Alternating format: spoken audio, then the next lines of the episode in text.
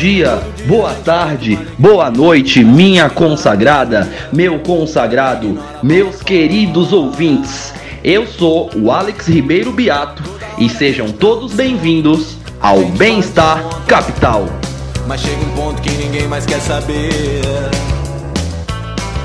Vocês acharam que a gente não ia falar sobre política hoje? Esse é o podcast dos liberais antilibertários. E editor, já que tu é liberal, libera o play aí pra mim por favor kkkkkk. Tem muita gente se queimando na fogueira e muito pouca gente se dando muito bem. Isso me sugere. Fala galera, sejam todos bem-vindos a mais um episódio do Bem-Estar Capital. Eu sou o Júlio Altoé, estou introduzindo para vocês esse episódio que é mais uma parceria do Bem-Estar Capital com Evolucionários. Esse áudio é um áudio de uma live que a gente fez com o Matheus Hector sobre economia das cidades. Eu espero que vocês gostem, o episódio ficou muito legal. Segue aí. Boa noite, todo mundo que no- nos escuta, nos ouve. Estamos aqui numa segunda edição da nossa parceria do Evolucionários com o Bem-Estar Capital e o Adam Smith, agora iluminista. E hoje a gente recebe o Matheus Hector para falar sobre economia das cidades. O Matheus ele é economista pelo INSPER, ele tem um curso de extensão é, distância né, de Harvard, de Series X, né? E ele atua muito nessa área de urbanismo. E, e daí ele vai falar sobre cidades hoje e muito sobre essa questão de urbanismo. O, dos nossos entrevistadores novos hoje, né, que não estava antes, é o Gabriel Nunes, também do Evolucionários. Ele é arquiteto e vai fazer, é, vai ajudar a gente, né, nessa, nessa entrevista agora, nesse bate-papo com o Matheus.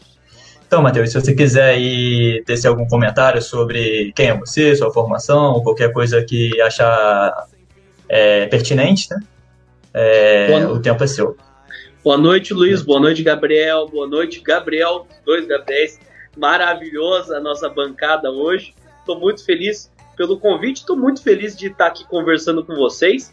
É, a última edição foi com o Marco Lisboa, então me, me, me honra muito estar nesse espaço tão prestigiado, falando com pessoas tão especiais, né? Meu nome é Matheus Hector, eu tenho 24 anos de idade.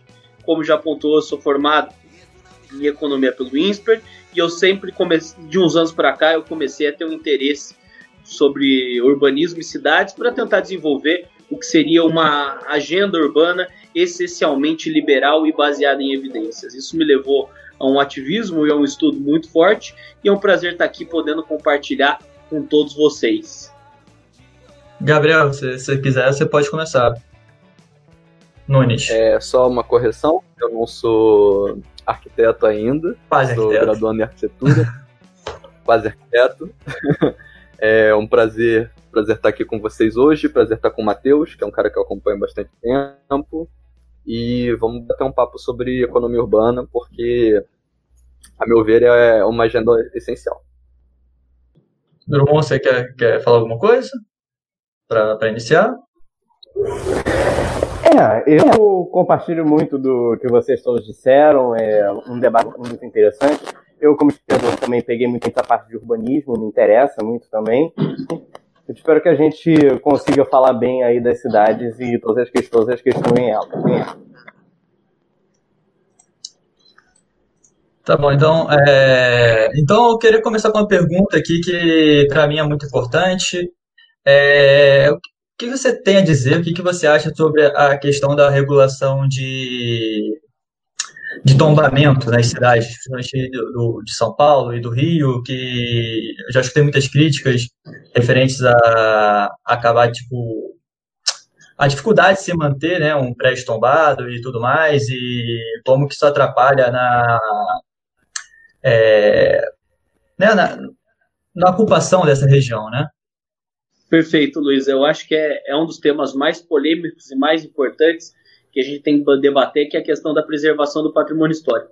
Mas antes de entrar mais a fundo na sua pergunta, me permite fazer um parênteses em relação a uma visão geral que eu tenho em relação ao planejamento urbano nas cidades brasileiras.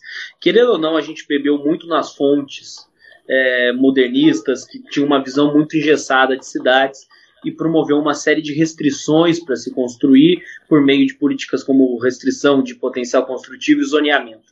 As consequências disso são um setor, é um setor privado que não consegue ofertar o suficiente de imóveis para as pessoas, fazendo que a cidade a cada momento acabe se espraiando e botando as pessoas muitas vezes em situação de moradia irregular e informal. Isso acaba gerando uma série de consequências para as cidades brasileiras, como trânsito, porque as pessoas saem de longe para chegar aos seus trabalhos, destruindo o meio ambiente, tanto pela poluição gerada por todo esse transporte, como a destruição, a destruição de áreas é, verdes, de mananciais. Então a gente tem esse paradigma muito forte de um excesso de intervenção estatal que acabou tendo uma série de consequências inesperadas, não só em São Paulo, como na maioria das capitais brasileiras. Isso não poderia ser diferente na questão da preservação do patrimônio histórico, né? É, a gente vê São Paulo, por exemplo, no caso onde eu tenho mais conhecimento de causa, porque eu moro aqui e moro numa região cercada de patrimônio histórico, como que é o centro, o, uma dificuldade muito grande pelo seguinte: primeiro, uma dificuldade de governança, né? Quem tomba no Brasil? É o Estado, o município ou a federação? Na verdade, os três podem tombar. Então você não tem uma governança muito clara. Então vem um, tomba, mas isso está de acordo com o negócio da cidade. Ninguém mais ou menos sabe. A segunda é uma falsa concepção que você tem que o tombamento não tem custo para a sociedade. Na verdade, ele tem custo. Porque a partir do momento que você é, congela um capital físico da cidade, ele ele poderia estar servindo para outra coisa, e além do que o custo de fato de você fazer a preservação daqui. Então, a terceira, segunda questão, custo. E, ter, e, e, outra, é a gente não ter um limite, uma regra clara definida pela sociedade é o que, que é um patrimônio histórico que deve ser preservado ou não. Eles vêm por, por esses conselhos, no caso de São Paulo, com o Prespo, com o DEFAT e a nível federal IFA, e a gente não tem uma governança muito clara para comunicar para a sociedade que tem um custo em fazer aquilo e que, mesmo assim, a gente teria que ter meio que uma questão de limites. Qual que é a minha visão? Olha, Edward Glaser, que é professor da Universidade de Harvard, ele tem um conceito muito interessante. Primeiro, vamos ter um estoque máximo do que, que a sociedade aceita que seria esse custo e limitar o, o, quanto a gente pode tomar na cidade, porque a partir do momento que você coloca um limite de quantos imóveis ou de quanta área da cidade pode ser tombada, você faz que a cidade escolha se tem que preservar o Copan ou uma casa do bexiga. Porque muitas vezes o tombamento ele é usado de uma maneira perversa para impedir ou não no meu quintal. Então, regiões que não querem que tenha adensamento, regiões que não querem que saiam novos empreendimentos por ele motivos, e às vezes concepções falsas, que aquilo vai gerar trânsito, é, concepções falsas que vai tirar a vista, as pessoas usam um instrumento de tombamento como, como uma ferramenta corporativa e a sociedade paga o, o preço como um todo. Então, se fosse uma concepção, eu não sou da, da pessoa que que meio que demoniza a preservação do patrimônio histórico. Eu só acredito que a gente precisa ter uma governança mais clara entre os entes da federação, mas também entre a própria sociedade, para deixar claro que isso tem custo e que a gente precisa tombar o que realmente tem algum sentido histórico, não casinhas é, aleatórias no meio do bexiga. Perfeito, Gabriel. É, bom, Matheus, aproveitando que você pincelou um pouco essa questão, é, eu lembro de ter visto recentemente uma entrevista sua à revista Poder, em que você defendeu uma reforma justamente do tipo de legislação de patrimônio que hoje é, impede a construção de edifícios verticalizados nos bairros Jardim, Jardim Europa e nos outros dois que agora eu não vou recordar o nome ao certo. Enfim. É, eu lembro de ter visto na repercussão da matéria é, muitas críticas à, à ideia que você defendeu. Há um certo senso comum é, e, e um, uma certa confusão no debate público sobre o que, que significa a verticalização, o que, que significa o adensamento. Então, aproveitando que você tocou nessa questão, você pode desenvolver um pouco melhor essa ideia? Perfeito. É, essa eu acho que é a principal ideia que a gente precisa desmistificar no debate público como um todo e é o que está na, na, na fronteira do, do, debate urbanístico no mundo. Né?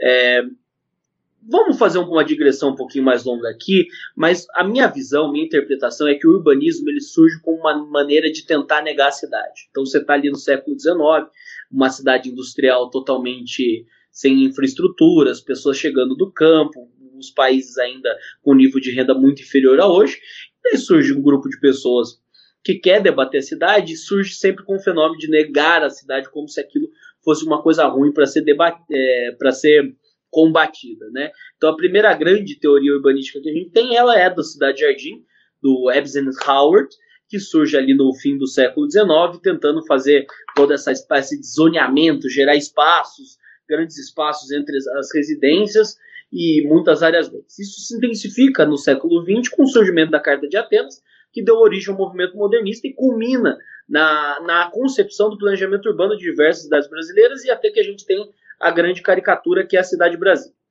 Então, assim, o que, que acontece? As pessoas têm uma concepção que é o seguinte: uma cidade adensada. Primeiro, verticalização versus adensamento. Eu acho que essa é uma outra coisa que a gente tem que acabar desmistificando. Uma cidade ela pode ser vertical, mas ela pode não ser densa. É como o caso de alguns bairros de São Paulo, como Moema, que apesar de ter prédios de, de muitos andares, esses prédios têm um, outras regulações urbanas, como não permitir usar o terreno como um todo, que não permite que você construa em todo, todo o espaço ali. Então você faz os paliteirinhos e poucas pessoas moram ali. A verticalização também é uma maneira de adensar, mas o importante é a gente sempre olhar é quantas pessoas moram por um hectare, um quarteirão por um quarteirão, quanto moram as pessoas. O recomendado que a gente tem pela, pelas organizações internacionais, o que a gente vê na cidade de Nova York, por exemplo, é uma média de 260 pessoas por hectare. Né? O que a gente acaba vendo em São Paulo são números muito inferiores a esse. Por quê? Porque a gente cria uma série de restrições. Quando a gente cria essas restrições para se construir na cidade, o preço sobe, as pessoas vão para a informalidade. E o que, que acontece? Com uma cidade que ela não é densa, uma cidade que você tira a, a, a densidade dela, as pessoas vão ter que morar longe. E quando as pessoas vão ter que morar longe, a gente tem uma série de consequências negativas. Então, o adensamento, por exemplo, todo mundo fala, ah, eu sou contra o adensamento que, porque isso pode gerar trânsito. É justamente ao contrário. Quando as pessoas moram mais próximas ao trabalho, primeiro, se elas fossem, forem usar um transporte, é, um automóvel individual, elas vão ter que percorrer menor espaço. Quando elas percorrem menor espaço, isso reduz o trânsito agregado da cidade. Segundo, elas podem usar transportes alternativos. Ninguém vai percorrer 15, 20 quilômetros de bicicleta, mas a pessoa consegue fazer um trajeto de 3, 4 quilômetros de bicicleta. Então você incentiva esse meio de transporte e, sobretudo, o transporte mais importante que toda cidade tem que ter, que é a, pé. A gente, São Paulo, querendo ou não, até por questões mais relacionadas à calçada, mas também é, relacionados aos grandes locamentos das pessoas, as pessoas não usam esse meio de transporte. Então, o adensamento, que as pessoas muito têm uma visão errada, primeiro, ele combate o trânsito. Segundo, quando você tem maior oferta de moradia, os preços caem. E você permite desfavorizar as pessoas. E sem contar a questão ambiental muito forte. É, muita coisa que eu escutei, ah, você está querendo tirar o zoneamento do Jardim Europa, isso vai destruir as árvores. Primeiro que eu nunca propus tirar nenhuma árvore do Jardim Europa, né? A gente vê no caso de São Paulo, a região de Genópolis, que teve um desenvolvimento antes da década de 70, onde surgiram essa série dessas regulações urbanísticas, que é uma região densa e arborizada. Mas o, a gente tem uma relação muito clara entre o adensamento e a proteção ambiental, porque quanto mais pessoas moram numa região, menos a cidade se expande, menos ela reduz. Então a gente vê no caso de São Paulo, uma cidade que já praticamente cresceu para sua zona leste inteira, o Uruguai sai todo dia de lá para vir trabalhar no centro. Na zona norte, que já atingiu seu limite geográfico por meio do Pico do Jaraguá, mas agora crescendo muito em região a, direção sul, que é a região das nossas represas e mananciais. Então, o adensamento é uma maneira de proteger o meio ambiente. Sem contar de também ter um espaço de permitir uma democratização das áreas verdes da cidade. A gente teve um, uma capa na Veja São Paulo semana passada, feita pelo Roger Flores, que eu tenho uma grande admiração, que ele mostra onde você tem verde, Parque Ibirapuera, Parque Vila Lobos, os moradores se mobilizam sistematicamente para não deixar é, mudanças de zoneamento que permitam as pessoas morarem nessa região. E por outro lado, onde a cidade de fato é densa, que é na periferia, as pessoas não têm acesso às áreas verdes. Então, quando a gente está falando de, de adensamento, a gente está falando em reduzir custos de infraestrutura, a gente está falando em reduzir trânsito, a gente está falando em reduzir o preço da moradia e a gente também está falando em proteger o meio ambiente. O problema é que o imaginário do, do brasileiro ainda está nessa ideia ultrapassada de uma cidade jardim, de uma cidade moderna, como a gente já viu em, série de, em uma série de exemplos no Brasil e no mundo que não funciona. Aproveitando o gancho aí que você falou de das pessoas acabarem morando longe por causa desses problemas regulatórios, mas também tem a questão do, dos programas habitacionais, como Minha Casa Minha Vida e outras coisas, onde as pessoas é, acabaram tendo que morar em lugares onde não tinham infraestrutura adequada, né? E para você, o que você acha? Qual foram os maiores problemas de, desse programa e do BNH de antes e como você acha que deveria ser o desenho adequado? Não, perfeita pergunta, Luiz. É, você já citou o BNH, então tirou a possibilidade de um gancho que eu daria. A política habitacional no Brasil sempre foi desastrosa, porque a gente sempre pensou em, em fazer números, ah, quantos casos foram entregues, mas nunca pensou da relação da cidade com os programas habitacionais. O BNH, como você bem citou para a nossa audiência saber, é um programa que foi desenvolvido pelo governo militar e, na minha visão, ele não tem nenhuma diferença por Minha Casa Minha Vida do governo Dilma. Eu acho que essa concepção, primeira, pensando numa, numa questão onde o Estado deve agir nos programas de habitação social, eu acho que tem dois. O primeiro é na questão regulatória, que a gente pode ir mais a fundo, e a questão na questão do financiamento. Eu acho que o financiamento está correto, ele tem que ser por meio de crédito. Jamais, é, eu acho absurdo a gente pensar em voltar ao passado e, e restabelecer todas as estatais de moradia popular que a gente teve, que eram totalmente ineficientes e desastrosas. Mas o, o, erro desses dois programas, na minha visão, é não pensar a cidade como um todo. Então, basicamente, ah, precisamos entregar, entregar moradia barata, tudo mais. Então, vamos fazer um conjunto habitacional, como foi o caso da cidade de Tiradentes, a 30 quilômetros do centro. Então, ou seja, você pôs uma, uma legislação urbana nas cidades restritivas. Daí chega o governo federal falando: não, prefeito, você precisa de terreno barato para fazer isso. Como o terreno, o terreno fica caro por causa da regulação. Então, onde a gente vai pôr as pessoas? Ah, vamos pôr pobre para morar cada vez mais longe. Então, a gente construiu, primeiro, é, uma série de moradia. No caso de São Paulo, a cidade de Tiradentes é um exemplo clássico. Um conjunto habitacional para mais de 100 mil pessoas a a 30 quilômetros da Praça da Sé. Primeiro, o que, que acontece? Todos esses problemas que a gente já falou da falta de adensamento nas regiões. Segundo, é, como você não tem atividade econômica, porque você não tem integração com a cidade, o lugar vai acabando ficando. vai se guetalizando, né? vai virando um gueto, e daí começa a surgir a violência, começa a surgir as organizações criminosas na região, e é um problema assim, gigantesco. E o problema que é engraçado, olha o nível da, da estupidez urbanística que a gente tem. A gente fez Cidade Tiradentes, esse grande condomínio de prédios populares longe do centro, e permitiu o zoneamento na região exclusivamente residencial. Ou seja, você já coloca a pessoa longe por um programa, um programa estatal e depois permite que ela não abra nenhum negócio ali. Isso foi, graças a Deus, calibrado no último plano diretor. Então, minha visão geral é é o total desastre que a gente vê na, nessa questão. O que eu faria se eu tivesse hoje, ah, eu virei ministro da habitação? É, eu manteria o modelo por parte de financiamento, por essa contrapartida do governo federal, mas faria uma necessidade de uma contrapartida dos municípios. Então, ou seja, ah, você quer receber recursos para construir moradia popular, você vai ter que mudar seu plano diretor para permitir o adensamento. A gente não vai mais patrocinar, vai, vai financiar é, conjuntos habitacionais que tenham que sejam muito deslocados da cidade. E a partir disso a gente consegue ter uma cooperação mais do que faz sentido. O problema é que o, governo federal não, não entrou na discussão, não entrou faz vários governos.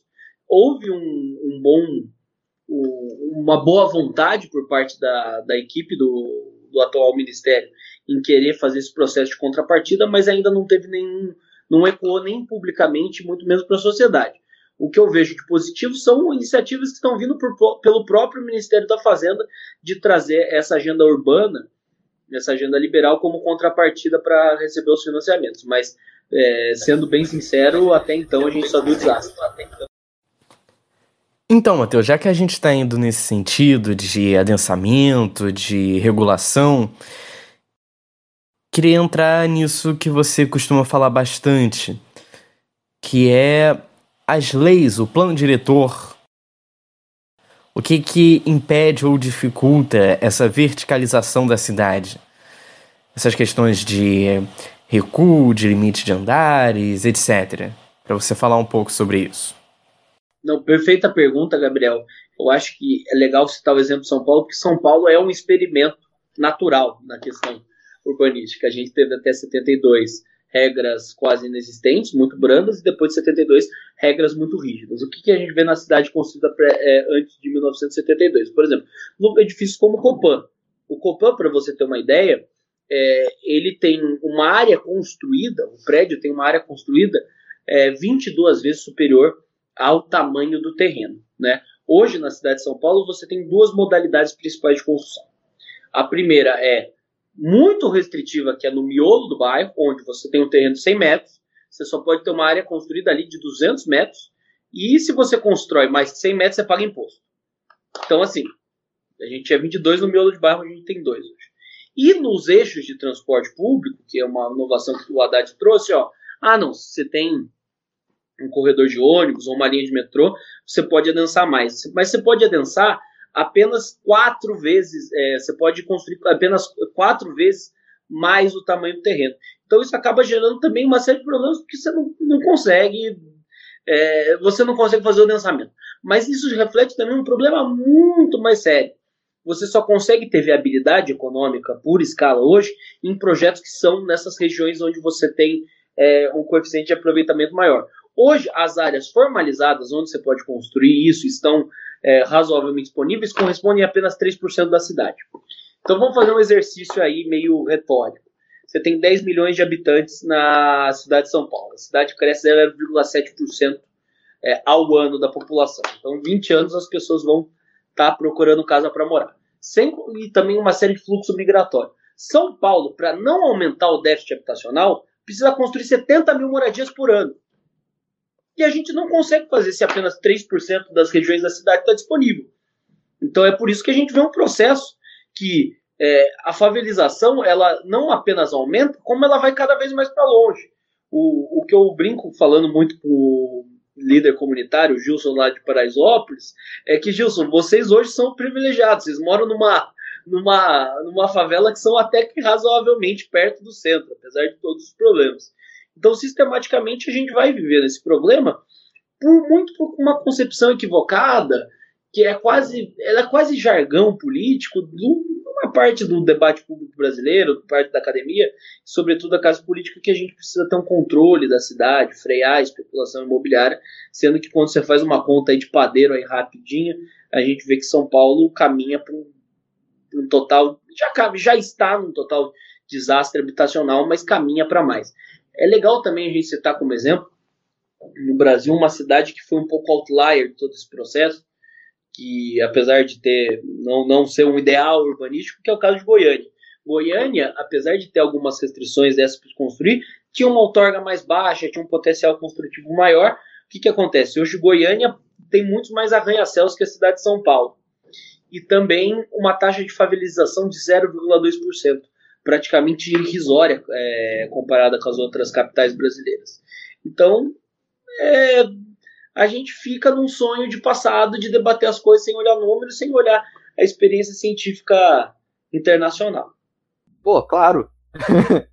Aproveitando que a gente tocou no tema da, da regulação e que a gente citou o nosso histórico de políticas de habitação, é, eu, eu, queria trazer um, um exemplo aqui que eu acho muito clássico nesse sentido.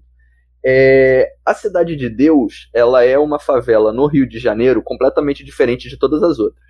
É, enquanto você olha, por exemplo, a Rocinha, que tem um traçado completamente irregular, se você olha, por exemplo, no Google Maps, é, a Cidade de Deus é bem irregular. Os imóveis eles estão é, todos numa distância certinha do limite do lote. O arruamento ele segue todos os padrões da prefeitura, porque a Cidade de Deus era um conjunto habitacional e foi construído em 1970, se eu não me engano, na década, final da década de 60, início da década de 70. E ao longo de 40, 50, de, dos últimos 40, 50 anos, foi um conjunto habitacional que era também afastado do centro urbano, monofuncional, é, numa área onde o zoneamento não permitia verticalização e não permitia é, outros tipos de ocupação da cidade. E Bom, hoje temos uma grande favela que sofre com o domínio do poder paralelo, é um bolsão de pobreza num, num entorno que tem um bairro relativamente até que rico. E é fácil a gente pensar que, bom, todos esses outros projetos que a gente viu do Minha Casa Minha Vida, que foi o último grande programa de habitação grande escala, vão ter um destino parecido. E se você olha o noticiário, você vê que, por exemplo, alguns dos conjuntos do programa que foram foram construídos é, na zona norte e na zona oeste do Rio de Janeiro, sofrem com, é, com domínio de milícias, com assédio de grupos é, criminosos, e a questão que fica é como que gente não repete, não para frente, não o próximo programa, mas qual o tipo de intervenção que a gente pode pensar do ponto de vista do poder público municipal, estadual e federal para que essa história não se repita? Não, perfeita pergunta. Eu acho que é, é legal a gente dizer que o Estado produziu favelas estatais, né? Como você bem pontuou, você teve um programa habitacional, você tem uma moradia que, a primeiro momento, apesar de, de ter todos, todas as condições básicas para se viver ali, se você não tem uma integração com o resto da cidade, você não tem uma integração econômica daquela região, você acaba jogando essas regiões para o poder paralelo, e é isso que incentivou tanto o BNH como Minha Casa Minha Vida agora. É, pensando como. Ah, e pensando por que é importante ter essa integração econômica. É, é importante que no mesmo bairro morem gente pobres e gente ricas. E é importante que no mesmo bairro você tenha. Para isso, você tem que ter no mesmo bairro é, moradias de alto padrão e moradias de um padrão um pouco mais baixo. Por quê? Porque que a gente vê na, na literatura acadêmica?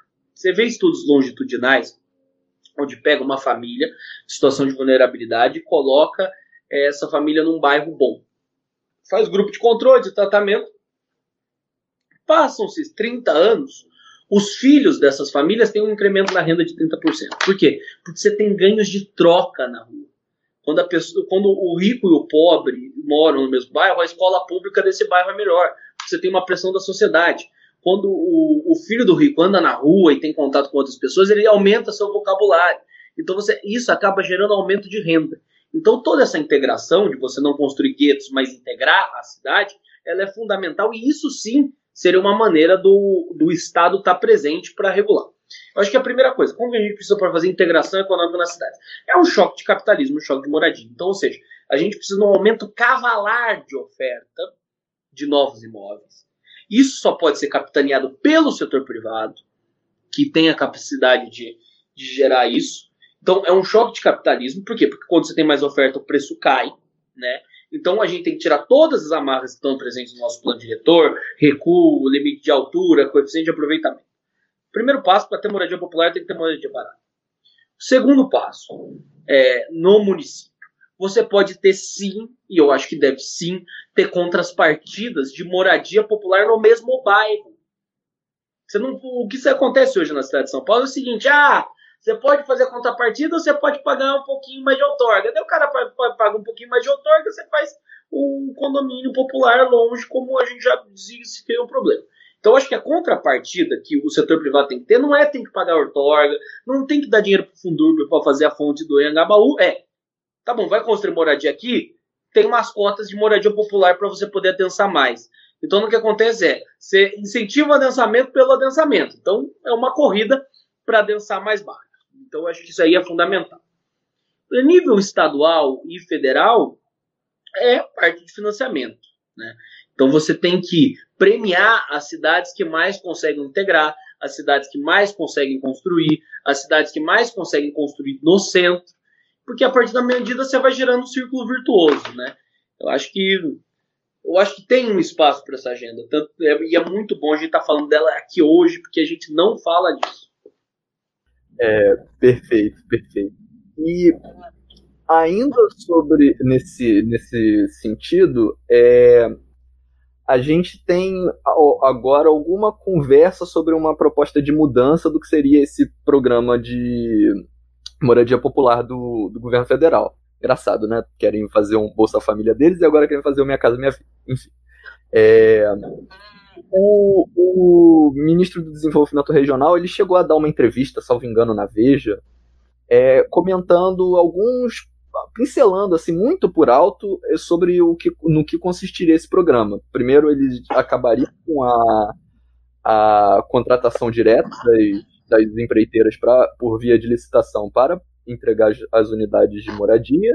Seria um crédito individual direto ao beneficiário, de até 60 mil reais, que é um pouco menos do que o limite do Minha Casa Minha Vida hoje, que chega até 90 mil no Rio de Janeiro e em São Paulo. E nas grandes metrópoles, o papel do governo federal seria de ceder terrenos da União, que fossem próximos aos centros urbanos, para que aí sim, sobre, sobre regime de concessão, a iniciativa privada provesse a maior quantidade possível de unidades residenciais dentro daquele terreno. E aí, bom, a gente, nesse sentido, consegue, é, de fato, não só trazer a moradia popular para perto do centro urbano, e a gente não cai naquele, naquele problema que a gente viu com os programas anteriores, e ao mesmo tempo a gente adensa. Falta como que a gente, é, como que o governo pensa em articular esse programa para classe, para classe, para classe média baixa, para classe média, né? Fala-se sobre um, um certo social que seria parecido com os programas de aluguel social das prefeituras, mas ainda nada muito definido. Eu queria que você primeiro desse uma sua opinião geral sobre a, a, a qualidade do ponto de vista de política pública dessas ideias e caso você discorde de alguma coisa, eu queria que você ou justificasse o porquê e trouxesse uma alternativa do ponto de vista do que você pensa ser melhor. Olha, Gabriel, eu tenho. Não é, é não é segredo para ninguém que eu sou uma pessoa muito crítica em relação ao governo Bolsonaro. Mas no começo do ano, no final do ano passado, eu estava acompanhando um pouquinho mais de perto as intenções do ministro, até então Gustavo Canuto, do que ele teria, do que seria o novo programa de moradia popular do governo federal. E o que eu escutei ali por perto, apesar de muito superficial, foi uma coisa que me deixou muito feliz, né? Eu acho que é o seguinte, é, primeiro ponto que a gente tem que entrar, sessão que você citou, sessão dos terrenos e dos, e dos imóveis do governo federal. Eu acho que isso é positivo, eu acho isso muito bom. Já não, já não usam para nada, só é um patrimônio ali mobilizado do governo federal. Então, no que se diz a terreno, legal. O problema é o seguinte, no que se diz em relação a prédio público, como a gente viu no caso aqui do prédio Milton Pai de Almeida, que acabou caindo e era um prédio do governo federal. Por que, que o governo, mesmo com uma tentativa de privatização de imóveis, muitos imóveis acabam não sendo vendidos? É, porque a legislação que a gente tem desses prédios que são antigos e são parte do governo federal e poderiam estar sendo usados para habitação popular, eles são impossíveis eles são impossíveis de fazer um retrofit. Por quê? Porque você tem regra de acessibilidade, você tem regra de incêndio que, assim, ou não dá para fazer, ou se dá para fazer não vale a pena. Então, o que teria que passar primeiro, na minha visão, é um pente fino de toda essa regulação do ponto de vista de corpo de bombeiros, né, de segurança e do ponto de vista de acessibilidade. Se não, ou você, ou você vai privatizar e não vai pagar nada, ou você não vai fazer contrapartida para moradia, ou, ou aquilo ali não vai vender. Então, acho que essa é a primeira questão da sessão T. A segunda parte, é, eu não tive acesso ao programa, eu acho que nem o governo divulgou isso muito bem, mas parece positivo. Eu acho que a, a, o, a questão aí não é uma questão de intenção, eu acho que o diagnóstico está correto. Eu acho que falta mais ou menos entrar no detalhe dessa legislação legal e paralegal. É, eu acho que é mais ou menos por esse ponto, mas a, a benevolência do Rogério Marinho parece legal. Eu acho que eu acho que você deve ter uma opinião muito parecida, porque não, não, não, é, é a mesma coisa que a gente vê em relação a várias áreas desse governo. Ah, a gente vai fazer isso, mas você nunca tem uma acesso a uma coisa muito clara, né? Difícil opinar. E nesse caso eles precisariam também de uma. O problema é como que a gente faz isso, né? Porque como a regulação de afastamento e, e, potencial construtivo e tudo isso, ela é do, do ramo das prefeituras, e os, o, as regulações de corpo de bombeiro estão subordinadas aos governos estaduais, putz, cara, é, é, é, um, é um. Teria que ter uma capacidade de arranjo político com todos esses atores que eu, eu acho. Sei... Eu acho que, Gabriel, não precisa tanto um arranjo político como um acordo entre. Só abrir um parênteses. É, Ô, Matheus, se você puder também é só dizer mais ou menos o que seria o retrofit que você citou, parece realmente que é uma questão de adaptação de, de legislação, de é, questão de bombeiros, essas coisas, mas eu acredito ah, que o público geral não tenha. É, desculpa, é que é uma coisa que tá tanto no jargão, retrofit é basicamente assim, pegar um prédio que tá velho, irregular, e reformar. É reformar prédio velho resumindo é isso. É, qual que eu acho que é a questão? Não é um arranjo muito difícil quando você parte da seguinte premissa. A gente vai liberar o recurso para os estados que adotarem essa essa legislação. Você adota, mas a legislação você ganha mais dinheiro. Você não adota essa legislação, você ganha menos dinheiro. E a mesma coisa para prefeitaiada. Você chega para a prefeitaiada, muda o plano diretor aí, eu vou liberar mais não sei quanto de crédito para vocês, você vai ver todos os prefeitos mudando a legislação. E daí não vai precisar de gente chata como eu, azucrinando todo dia a, a classe política no debate público para resolver. Por quê? Porque você tem um poder real. Né? É, eu, eu acho que assim, não é difícil construir esse consenso, desde que na legislação federal e na política federal, as diretrizes, elas coloquem isso como contrapartida. Isso, e assim, isso é o que a gente faz mal no Brasil sistematicamente, né? A gente vê a aprovação do Fundeb aí também, outro, outra, ah, só apenas 2,5% é em relação ao aumento de performance de aprendizagem. Então, assim, eu acho que tem uma dificuldade da União de entender que se ela dá um incentivo certo, vai dar tudo certo. E você também tem uma dificuldade do. do isso também, também tem muito corporativismo aí que impede que as coisas aconteçam. Mas se eu fosse hoje, senhor Rogério Marinho, toda a minha política habitacional ela estaria ligada a dar os incentivos corretos financeiramente para os estados e municípios que adotassem as melhores práticas. Legal. É, hoje, só hoje, eu descobri que São Paulo tem esse problema de calçadas. Eu vi hoje o Marcelo Tais falando sobre isso no, naquele X, que ele tem um vídeo no YouTube falando sobre isso. E agora você falou também na primeira pergunta eu fui em São Paulo só uma vez, eu não, não andei muito, eu fui na Paulista, eu não percebi esse problema, mas tem bastante mas, tempo mas também. Você foi no lugar onde tem a melhor calçada de São Paulo, que é a Paulista. Provavelmente. É, é, isso que eu queria entender um pouquinho também. Tipo, qual é o, o grande problema das calçadas? É esburacada? Não tem o espaço? É, realmente eu não conheço, gostaria de entender um pouquinho. Ah, é tudo que você pode imaginar. É buraco, é o cara que tem a preguiça de fazer a, uh, deixar linear e pôr põe umas, meio que umas escadas na calçada. É, é o cara que coloca todos os impeditivos possíveis, seja arbusto, seja não sei o que lá, para ninguém conseguir andar na frente da, causa de, da casa dele. E isso. Tem rampa de, de, acessibilidade, alguma coisa assim também? Ou, tipo, da, Gigante! gigante, um gigante problema de acessibilidade. Eu acho engraçado, a gente coloca acessibilidade, padrão de acessibilidade século XXI é, em prédio construído na década de 30, 40, e a prefeitura não consegue integrar, integrar o mínimo que é uma calçada onde qualquer um possa andar. Isso é a realidade que eu estou comentando muito por cima no centro expandido. Na periferia a situação é muito pior. Então o que, que eu acho? Tem dois. Do, onde está a solução? A primeira é tem que ter padrão. Você, no, grandes capitais do mundo onde você vai, Paris, tudo mais, você tem um padrão da calçada. Ou seja, a calçada do, do prédio X é igual ao do prédio da frente, que é igual ao do prédio do lado. Dito isso, isso tem que ser adaptável para vários lugares da, da cidade. Tem lugar que você pode ter um espaçamento maior, a qualidade de material maior, e é, padronização do material. Então, qual que é a primeira coisa que tem que ser estabelecida por parte do poder público municipal? Ó, esse é o mapa das calçadas de São Paulo. Nessa região a calçada é assim, assim, assado, usado tal material, tem que ter piso tátil, não tem que ter piso tátil, vai ser desse tamanho, pode não ter, pode ter tal. Primeiro é isso. Qual é o padrão? Temos um padrão. Todos têm que seguir esse. Hoje não tem. E o segundo é quem paga a conta. A prefeitura não vai ter dinheiro para investir o que precisa na cidade de São Paulo de 21 bilhões para fazer todo o recalçamento da cidade. Então o que você tem que fazer é um regime de cooperação. Hoje a, a responsabilidade é por parte do dono do imóvel. O que, que eu proponho? Regime de cooperação. O seguinte, aprovou o um, um mapa é, das calçadas da cidade de São Paulo, padrão tem que ser assim, tal, tal, tal, tal, em todo lugar. Aprovou.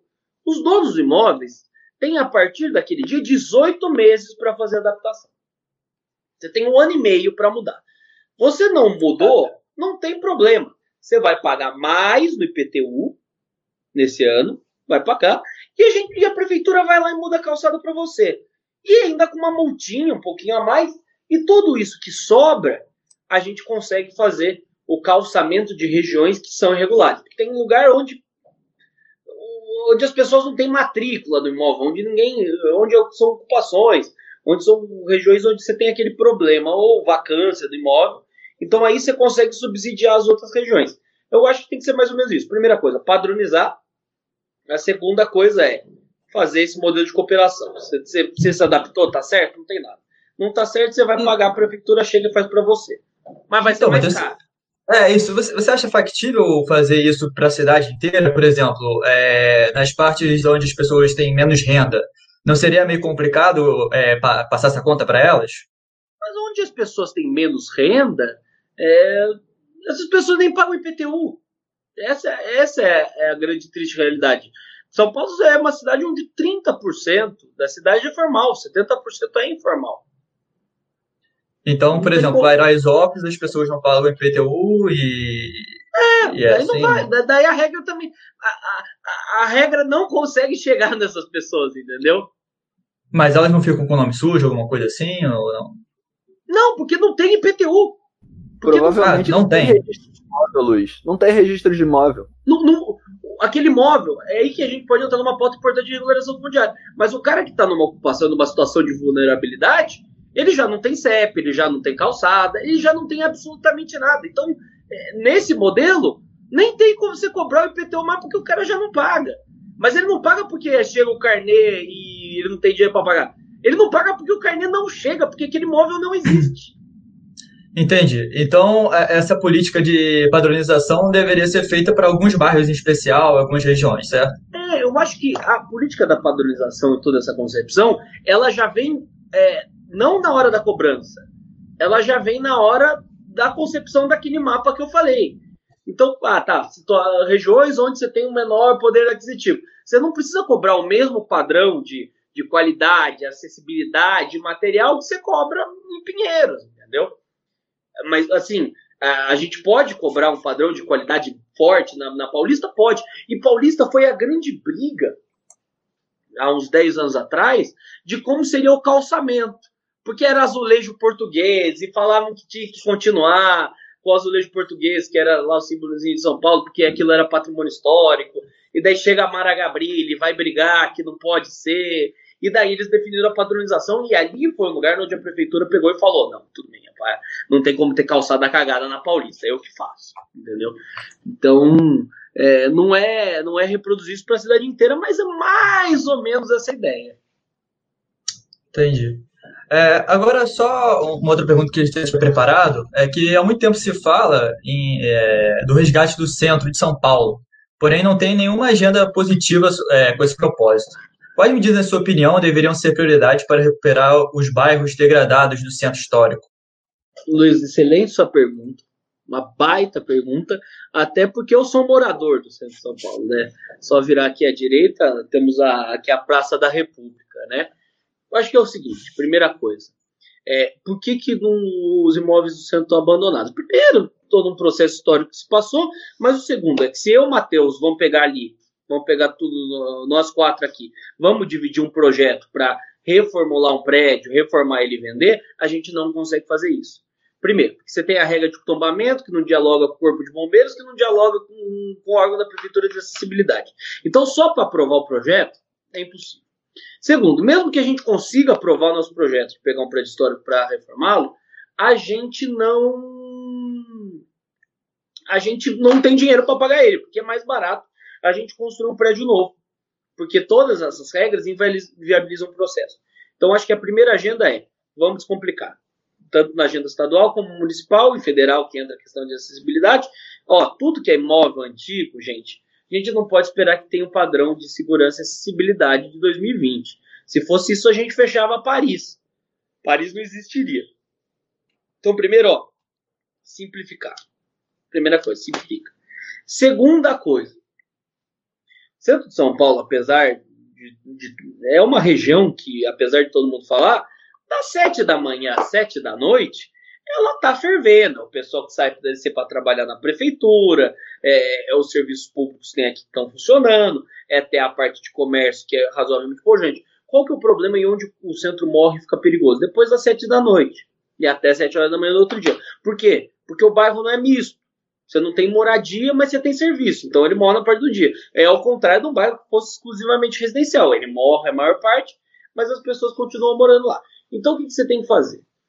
Tem uma série. Aí também você não precisa também de uma regulação muito rígida. Você tem uma série de prédios federais, estaduais e municipais que poderiam ser privatizados para o fim de moradia e também de moradia popular. Então, o que, que o, o que, pode ser feito? Simplificando essas regras, faz um processo de privatização do que é o público e entrega para o setor privado fazer moradia. Por que, que a prefeitura precisa pôr as secretarias dela no Martinelli? Que é um edifício histórico aqui na. Não tem porquê. Por que, que precisa estar naquele prédio que teria um, uma capacidade econômica gigantesca? E daí chega o Boulos, por exemplo, naquele proselitismo dele, e fala: eu vou privatizar para fazer moradia. Eu vou, vou. Não, privatizar não, vou desapropriar.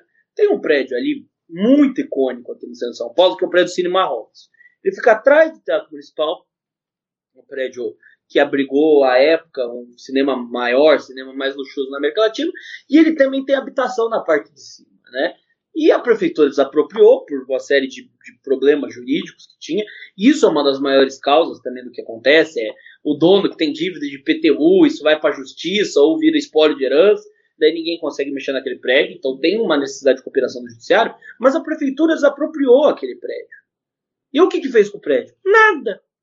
O prédio está lá, abandonado, não precisa fazer absolutamente nada. Por quê? Primeiro, porque a prefeitura não tem capacidade de investimento, segundo, que não consegue privatizar. Então devia privatizar para fazer moradia, mas porque é tão caro. O, o projeto, aquilo ali é um pepino tão grande por todos os problemas regulatórios que a gente tem, que nem privatizar o setor público consegue. Então, resumindo sua pergunta, é muito simples, é simplificar. Ah, e também tem outras questões aí que são mais interessantes. Que, ah, já havia me esquecido. É, você tem mecanismos hoje, por exemplo, que é transferência de potencial construtivo para prédio tombado. Então você pega um prédio tombado aqui em São Paulo, é, ele ganha um. Para prédio novo que quer construir precisa pagar a outorga, ele, esse prédio pode, ele gera alta outorga. Então ele pode vender o, edifício aqui do lado do meu, que é o São Nicolau, eu sou muito amigo do síndico. Ele falou, Matheus, eu vou tentar pegar a referência potencial construtivo. Eu estou num prédio de 12 apartamentos, um prédio razoavelmente modesto. Eu não consigo isso porque a prefeitura me exige que todos os moradores assinem para eu conseguir esse direito. Então, imagina o Copan que tem duas mil moradias. Então, o mesmo instrumento que você tem para incentivar a preservação dos prédios, eles não conseguem ser usados. Outros instrumentos que a gente tem em São Paulo, por exemplo, lei de fachadas. Ah, eu chego para Itaú e falo o seguinte: ó, Itaú, refaz a fachada do meu prédio e na grade da frente você põe sua propaganda. Daí você paga o negócio. Top. É, o único edifício que foi fazer isso em São Paulo foi multado porque isso ia contra a lei da cidade limpa. Mas sendo que você tem uma lei que deixa isso. Então você também tem uma questão aí paralegal que tá, não está resolvida. O que a gente tem de experiência internacional que deu certo? Portugal, Lisboa, tirou todas as regras. Ó, aprovou uma lei ali, aqui é regime de exceção, não tem mais acessibilidade, não tem mais segurança, faz o que quiser. Bom, bom, bom investimento. É, Paris, apesar da Anne Hidalgo ser uma prefeita do Partido Socialista, um, um processo de privatização de prédio público para moradia dá com pau. Privatizaram tudo. Também atrai investimento. E também o que deu certo recentemente, não tão recentemente, que é o caso de Barcelona. Barcelona, quando foi receber as Olimpíadas lá, eles fizeram um projeto chamado Barcelona Posteguapa, que era basicamente uma lei da fachada, mas um pouquinho mais ousada, que é o seguinte: você chega para a empresa, ó, você vai reformar a fachada do Copan, você tem sessão de 15 anos do topo ali do prédio para fazer propaganda. Hoje isso não poderia acontecer por causa da lei da cidade limpa. Então teria que ter uma flexibilização da, da legislação. Eu acho que a gente não precisa é, inventar uma roda, não. A gente tem uma série de exemplos no mundo do que deu certo. Então, Matheus, aproveitando que a gente sabe o que, que tem que fazer, é... tem o problema de como que a gente convence a população de que isso é o que a gente sabe que tem que fazer. Por exemplo, é... em 2014, eu acho que foi 2014, o prefeito Fernando Haddad reduziu o limite máximo de velocidade da Marginal Tietê e da Marginal Pinheiros. Havia, havia bastante estudo a respeito, estimava-se que isso diminuiria o, o índice de acidentes, é, reduziria a velocidade é, máxima dos veículos, mas aumentaria a velocidade média, então você teria mais menos trânsito, menos trânsito, menos poluição, a qualidade de, de, de vida da cidade melhora o número de acidentes e o número de vítimas diminui, você só tem ganho para a prefeitura, para o Estado e para a União. Ok. Bom, e para as pessoas. E para as pessoas. Todo mundo ganha. acho que foi uma das medidas mais impopulares da história do, da Prefeitura de São Paulo. Fernando Haddad não se reelegeu muito em cima de certa propaganda que se fez em cima disso. Falava-se sobre a indústria da multa, toda a demagogia que a gente conhece. Bom, como isso, isso é um exemplo. O caso do, do, do da verticalização é a mesma coisa, fala-se sobre é, interesses do mercado imobiliário nesse caso, é, o problema da questão da densidade urbana, fala-se sobre, ah, porque isso tem impactos na qualidade de vida, as pessoas moram em apartamentos muito pequenos e tal. Sempre tem um. um contra o, o, o argumento embasado, o argumento acadêmico, sempre existe um certo senso comum que não se funda em muita coisa, não resiste a uma análise mais razoável dos dados. Como que a gente entrega para a população de uma maneira que seja palatável é, essa informação de que, olha, a gente sabe o que tem que fazer, o que precisa ser feito é isso, vai melhorar desse jeito. Como que a gente leva esse debate para as pessoas?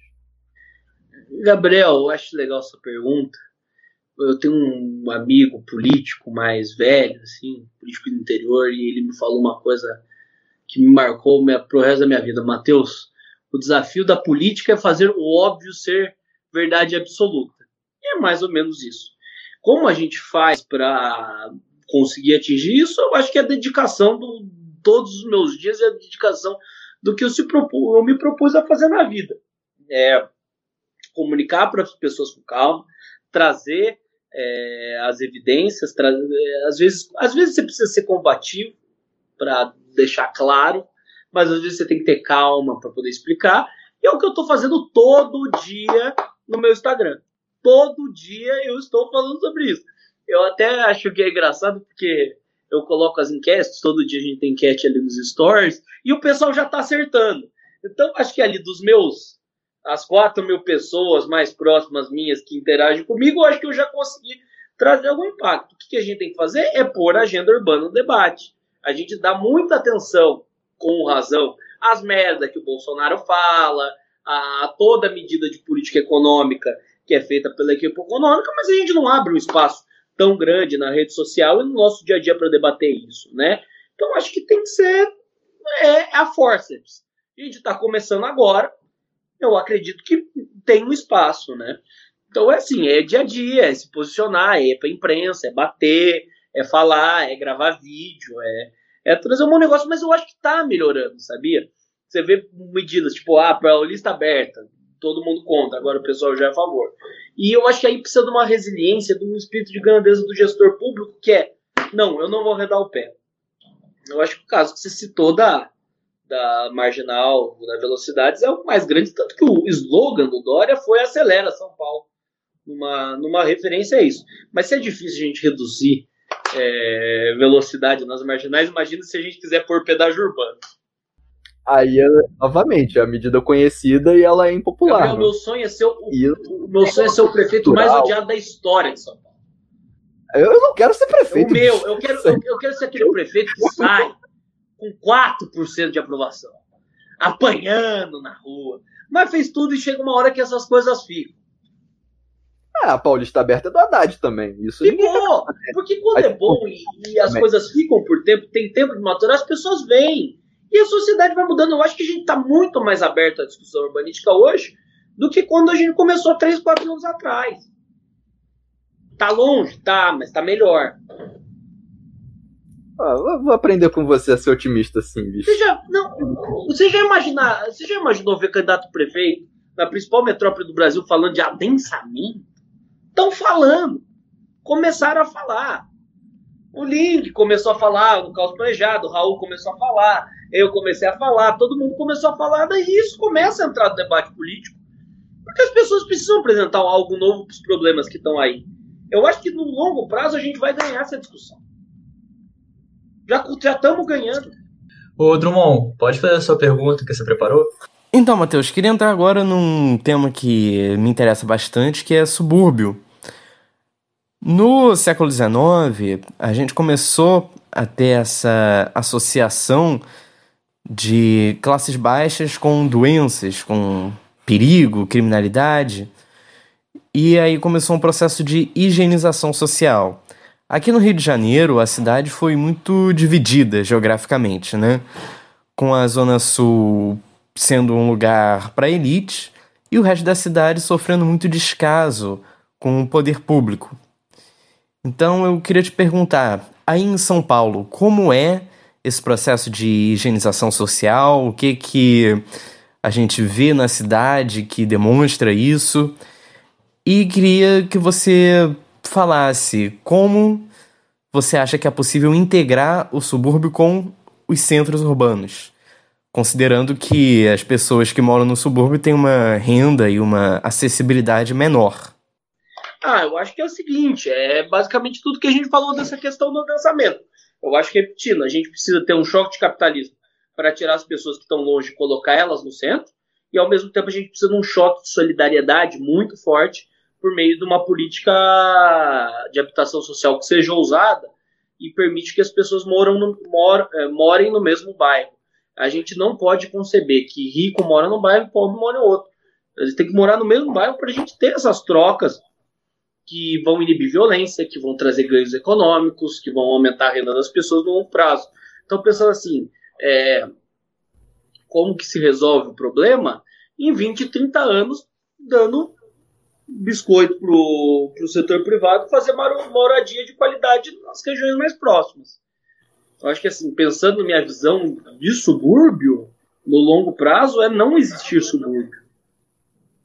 É fazer o anti-higienismo é trazer as pessoas que estão longe para perto. Mas sempre que a gente traz é, qualquer ideia de é, requalificação urbana, não necessariamente dos subúrbios, às vezes de áreas que são degradadas, mas estão perto do centro urbano. É, por exemplo, no Rio de Janeiro teve o caso do, da reforma do, do porto, na época o, o porto do, do centro, né, hoje Porto Olímpico, é, na época da, da, das reformas urbanas no contexto das Olimpíadas e da Copa do Mundo. Falou-se muito sobre o problema da, da gentrificação, da, das pessoas que moravam ali seriam expulsas do, do, dos seus locais de moradia por conta do aumento de é, preços dos aluguéis, do custo de vida, tudo mais. No caso de São Paulo também, hoje em Taubaté fala-se sempre do, do, do, do mesmo problema da, da, da gentrificação sempre que a gente fala de é, é, melhoria de, da qualidade de vida da, de, de, áreas urbanas que hoje são degradadas, o fantasma da gentrificação aparece. E, bom, tem essa, essa visão, de certa forma, sociológica sobre qual que é o papel daquelas pessoas ali enquanto moradoras, e há um, uma outra corrente que enxerga isso como um movimento natural do mercado. Bom, tem mais gente procurando, o preço, o preço sobe. Como que você enxerga essa, essa, essa questão? Eu acho legal essa questão da gentrificação, porque ela é um sinal que a gente precisa parar de ficar escutando qualquer jargão que não tem base na evidência que a esquerda traz, né? É, se a gente for levar o pé da letra a ideia de gentrificação, você não faz nada numa cidade, ou, ou melhor, levando o, o raciocínio por provando pelo oposto, a gente teria que fazer intervenções urbanas que piorem a cidade o preço cair, né? O, o John Bunting, que é um urbanista americano, ele mostra que, na média, o fenômeno de gentrificação é, ele é raro. Geralmente, o que acontece? Mesmo com as, com as intervenções urbanas, as pessoas continuam morando lá. Então, assim, é, é isso aí é aquela coisa que é só gogó. Para mim, gentrificação é o equivalente ao calote da dívida externa do que o pessoal da esquerda fala na questão econômica. Beleza. É, agora eu queria ler é, algumas perguntas também do público. É, pode botar na tela a pergunta? Tá, valeu. Então, o Calé perguntou: Matheus, existe algum limitador legal aqui no Brasil que nos impeça de implementar um modelo de fachadas parecido com o de Nova York? Tem, que é a taxa de ocupação, né? A taxa de ocupação que está caindo em desuso em muitos planos diretores, que é quantos por cento do terreno você pode usar no máximo. No caso, se você quer ter fachada ativa, você precisa usar 100%, porque o terreno tem que ficar rente à rua. O, isso a gente melhorou. O plano diretor, o último que saiu agora aqui em São Paulo, ele não apenas é, permite isso, como ele, como ele incentiva dando potencial construtivo. Eu acho que é uma boa. Aí eu, eu acho que é regulação positiva. Quando você tem fachada ativa, você tem comércio embaixo, você não tem recuo, você tem olho na rua, você tem fruição, você tem segurança, isso dá bom. Eu acho que a regulação tem que entrar em questões como essas, quando ela acaba gerando essas externalidades que são boas para a cidade. Vamos lá, o, Alex, o Alexander Santos perguntou: quais são as maiores barreiras de entrada para essas políticas apresentadas? Há, há muita resistência em grupos de interesse nas esferas federais, estaduais, municipais ou falta apenas esforço político? Não, elas são duas. É, existe, existe falta de esforço político, mas não é o que explica é, porque isso não é implementado. O que implica são duas coisas. A primeira é a ideologia. A gente tem um debate urbanístico totalmente ideologizado pela esquerda que fica, fica votando sempre as mesmas coisas, que precisa parar a gentrificação e especulação imobiliária. Então, querendo não, nossos planejadores urbanos, eles acreditam nisso. O relator do último plano, do plano diretor de São Paulo era o Nabil Bonduque do PT, professor da FAO. Então, você tem ideologia. Mas o segundo é, você tem o um não no meu quintal, que as pessoas que não querem que a cidade adense, porque com mais móvel no, móvel no bairro dela, mais o preço cai por maior oferta de imóvel. Então ela tem uma perda econômica, além de um certo preconceito enraizado que a gente tem na nossa sociedade. Gabriel, pode fazer mais uma pergunta. Depois a gente faz a última pergunta do. Depois a gente faz a outra pergunta do. do faz a última, a última do público e aí eu fecho com mais uma. Tá. Já tá dando mal. Então, tá, pode botar na tela então. Sim. Há pouco tempo atrás, quando Dória ainda da, estava como prefeito de São Paulo, ele iniciou algumas ações na região da Cracolândia. Apesar da região estar recebendo alguns investimentos imobiliários, não sei se em uma tentativa de afastar os usuários para o local e a presença de equipes de atendimento aos usuários terem se intensificado, o, o problema parece continuar do mesmo jeito de sempre. É difícil fazer uma pergunta específica sobre esse problema. Então, o Matheus tem propostas. De... Tá, calma aí. Tem propostas, propostas específicas é, para esse é. problema. Então, o Matheus tem propostas efetivas para tentar resolver, amenizar o problema da Cracolândia? Essa pergunta você tem. Esse, excelente tá. pergunta do Hugo, é uma das perguntas que eu mais escuto. O problema da Cracolândia ela não é apenas um problema de saúde pública, ela é também um problema de saúde pública causado pelo crack. Né? Mas ele também é um problema de dominação de um território da cidade que acontece pelo tráfico, né? E isso acontece em outras regiões da cidade, só que ali ela é muito mais escancarada, né? O que, que tem que ser feito? Ali é um projeto de urbanismo social que seja muito ousado e que foi já realizado em outras cidades do mundo, como que é o caso de Bogotá. O que, que você precisa? Você precisa de um choque de segurança e ordem, ou seja, mão pesada da polícia para combater o tráfico, secando a fonte de financiamento dos caras, os caras não ficarem lá. Não tem como não fazer isso. Também mão pesada na questão de ordem urbana, de manter a região sistematicamente limpa, de não permitir que as pessoas acampem lá e tudo mais, que é a parte politicamente incorreta do, do, da resolução do problema, mas também tem a parte politicamente correta da solução do problema, que é uma questão de você dar uma oportunidade para as pessoas. O que Bogotá fez era muito legal. Ela chegava com a mão pesada, ela chegava com inteligência policial, mas ela também chegava com uma recomposição do serviço público. Então, que eles fizeram uma espécie de céus gigantes para mostrar: ó, o Estado está aqui, o Estado está aqui para dar a infraestrutura para você. Então, é a mesma coisa. Você precisa de um choque de ordem, mas você também precisa de um choque de solidariedade por meio de alternativa de moradia para pessoas que já estão lá, é, compensação de alguma forma onde a pessoa não fique na rua. Então tem que ser cano, mas o problema é o, problema é que, mesmo fazendo tudo isso, tem uma chance de você estar tá enxugando o gelo e isso ser a apropriação de outro espaço urbano que no o, o atual. Então, assim, é um grande desafio. Não é só São Paulo que sofre disso. Los Angeles recentemente está vivenciando isso, mas também é, também é aquela, aquela coisa meio natural, né? É, as cidades acabam morrendo e acabam tendo toda é, essa depravação urbanística, porque as pessoas não conseguem ter acesso a moradia barata. E ela tem que ir para longe. Então você tem que. É, em curto prazo, um projeto de urbanismo social, aumento de policiamento, aumento de, de ordem, mas no longo prazo é você dar oportunidade de dar acesso a boa moradia. Você citou Bogotá, mas é, Portugal também é bem protagonista nesse, nesse assunto, né? Eles é, fizeram uma política de drogas bem interessante, é, não, criminalizando mais o usuário, e além disso, É, acho que a prefeitura, se não me engano, dá seringas é, limpas sempre para os usuários, né? E só com uma contrapartida eles não ficarem, tipo, na parte mais central da cidade. Acho que é alguma coisa nesse sentido. Você tem conhecimento dessas políticas? Eu não conheço, mas eu vou pesquisar saindo daqui porque eu achei muito legal. Eu tenho uma visão meio, meio superficial da política de drogas é, de Portugal, mas eu compacto totalmente com a ideia que a política de drogas que a gente adotou no Brasil e em vários países da América Latina é totalmente punitivista e desastrosa. Sim, mas tipo de incentivar também com que eles não fiquem aglomerados em área de, de grande trânsito, alguma coisa assim. É, poderia ser, mas é. Parece interessante esse negócio, mas por outro lado me parece muito escroto. Ah, tá.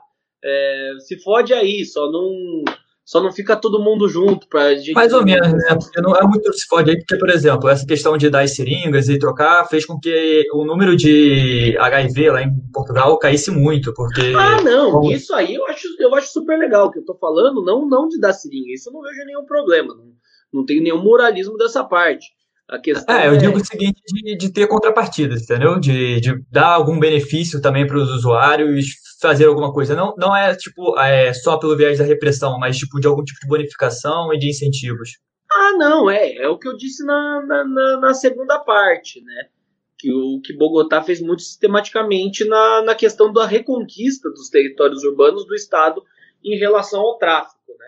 É, eu acho que eu foquei demais na parte da mão pesada, mas só para dizer que também era importante, mas não sou, não sou um Zé Polícia. Então, Matheus, aproveitando que. Vou te dar uma oportunidade agora. Aproveitando que você falou é, na pergunta passada mais sobre a repressão, é, eu queria te perguntar. É uma, é uma pergunta ampla e você responde do jeito que você quiser para a gente fechar aqui, que já está dando uma hora, né? Perfeito. É, eu lembro de um texto seu muito bacana, foi. Acho que saiu na Veja. É, sobre o que São Paulo poderia aprender com Paraisópolis. Ah, sim. Muito bacana. E, cara, quando a gente fala sobre o domínio do poder pa paralelo na, na cidade informal, quando a gente fala sobre a péssima qualidade da, da, das habitações, eventualmente a gente tem que tocar na, na reforma urbana das favelas. Não tem jeito. E, pô, o caso, o caso de Medellín, nesse sentido, ele é muito icônico, foi um programa de muito sucesso, tocou, foi tocado durante três governos, sempre com três governos de, de alinhamentos políticos diferentes, mas com o, o mesmo objetivo em mente. O problema é que isso vem com custo. É, foi é, é, necessário, além da mão pesada que você citou, é, uma ação integrada de várias, várias esferas do, do poder público, é, a secretaria, todas as ordens entram junto, desde a Secretaria de Habitação, a Secretaria de Saúde, a Secretaria de Segurança, e há muito gasto. Não tem, não tem como fugir disso. É, é custa caro você reformar uma área grande da, da cidade. A pergunta que fica para mim é como que a gente toca essa agenda numa situação tão grave de, de colapso fiscal realmente das prefeituras municipais. Ah, é, é osso essa discussão, mas vamos primeiro pelo, pelo fim. Como a gente consegue espaço fiscal? Duas maneiras, aumentando receita e reduzindo despesa.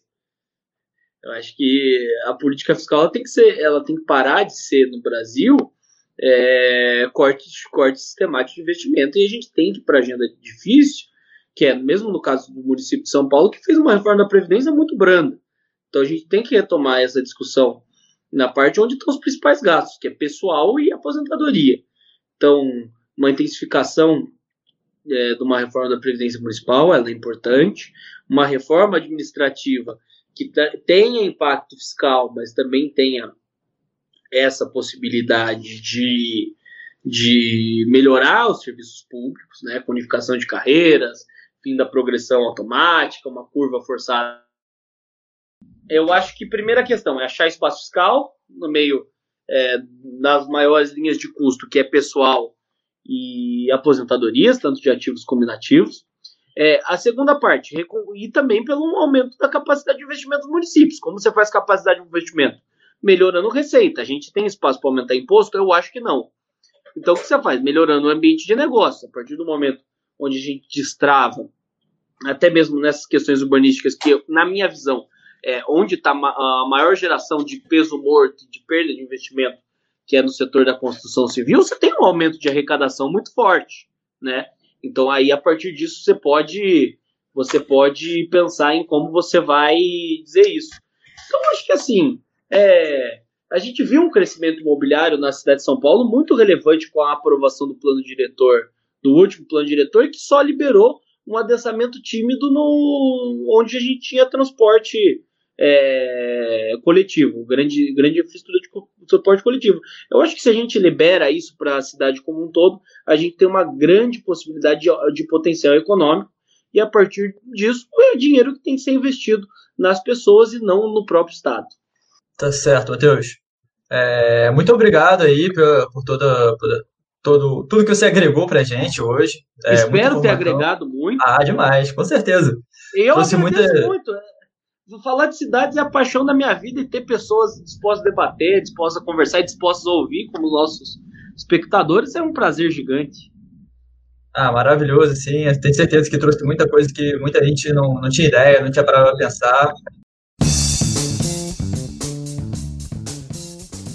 A fim de melhorar a qualidade do nosso podcast, investir em publicidade e pagar o agregador para manter o áudio disponível 24 horas por dia para todos vocês, queridos ouvintes. Nós, do Bem-Estar Capital, temos um financiamento coletivo, sendo possível doação a partir de um real digite www.padrim.com.br barra liberais antilibertários e nos ajudem da maneira que vocês quiserem e puderem contribuir. De antemão, gostaria de agradecer a todos os padrinhos que já estão doando e estão acreditando no nosso debate de maneira consistente e coesa Lembrando que se você ainda não faz parte do nosso grupo político que nasceu no Facebook, ou se você ainda não curte a nossa página, procure lá Liberais Antilibertários e entre para contribuir com discussões sobre política, economia e filosofia. Estamos disponíveis em vários players online: YouTube, Spotify, iTunes, Deezer, Addict para Android Castbox e SoundCloud. Se vocês quiserem ter um contato mais direto comigo, Alex, com o Dielson, com o Júlio ou com a Débora, tiverem críticas a fazer, sugestões, enfim, quiserem mandar um texto, alguma declaração de amor, mande um e-mail para liberaisantetemudo libertários@gmail.com que responderemos com muito carinho. Acharam que eu não voltaria? Aqui estou, meus consagrados. Obrigado pela audiência. Lembre de recomendar esse podcast aos amigos. E não se esqueçam, a agenda republicana vive.